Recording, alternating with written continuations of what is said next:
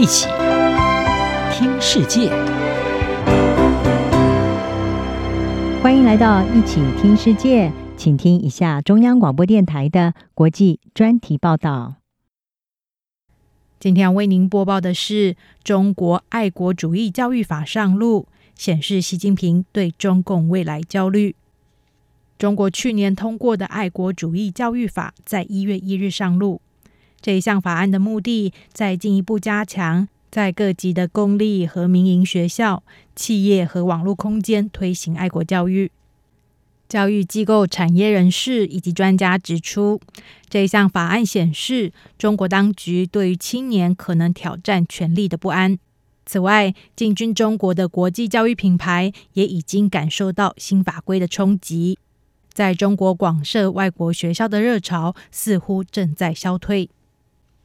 专家指出，北京特意将爱国教育立法，正显示出中共领导阶层的不安。他们深知，未来中共要牢牢掌控中国的挑战在于青年，尤其是在延烧全国的白纸运动，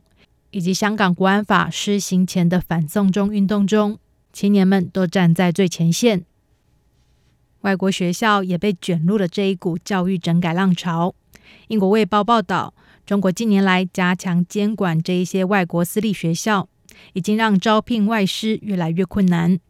使得过去五年来外国教育品牌前往中国开设学校的热潮似乎已经开始消退。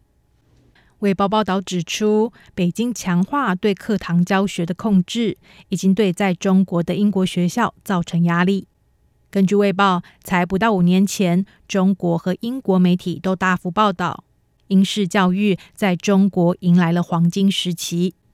英国的精英私校抓住中国富裕家庭以及外国人才为子女寻求优良教育品质的商机，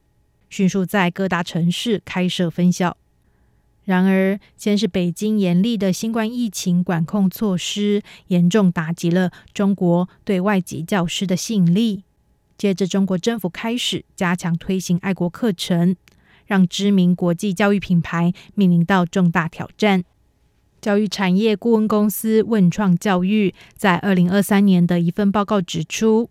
过去几年，英国合作学校以及品牌数量快速增长的现象，现在已经结束。《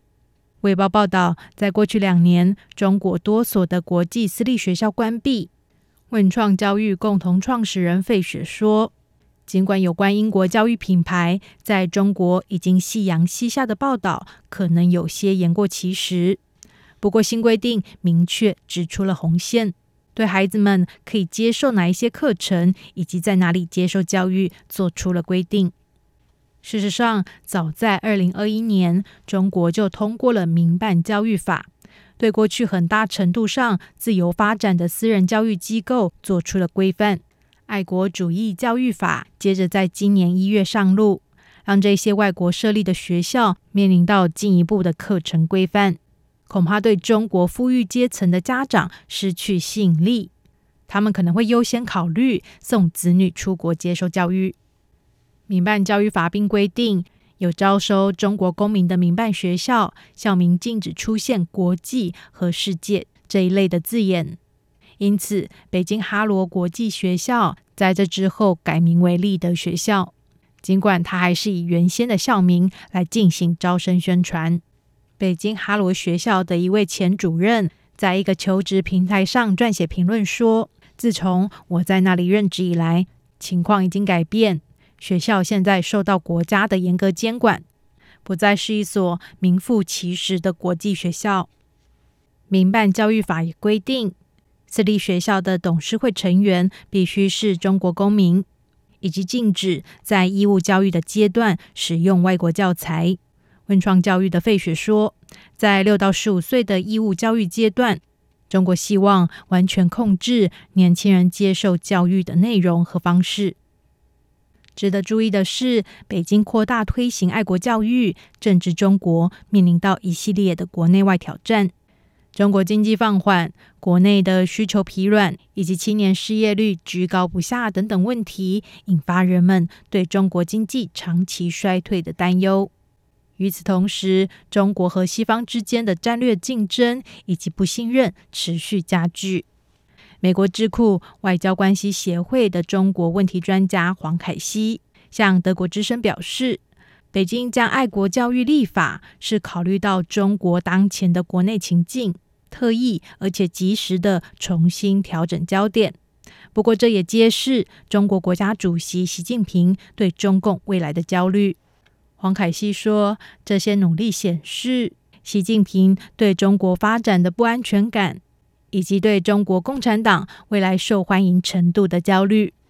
这项爱国教育法，除了把现行中国各级学校的做法纳入法律规范之外，还扩大纳入了港澳学校，以及把触角延伸到网络、海外的华人社群，甚至荒谬的主张，台湾也适用。”